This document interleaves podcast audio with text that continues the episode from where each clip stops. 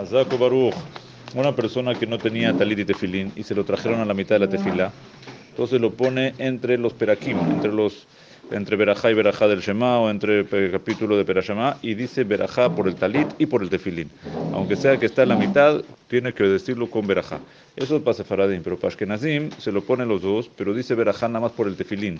El talit dice la Berajá después de la Amida. Porque por ellos dicen que no es obligatorio ponerse talit en la tefilá, por eso no hay que hacerlo a la mitad. Pero para Sefaradim se dice Berajá, tanto como el talit como el tefilín, aunque sea la mitad de la tefilá.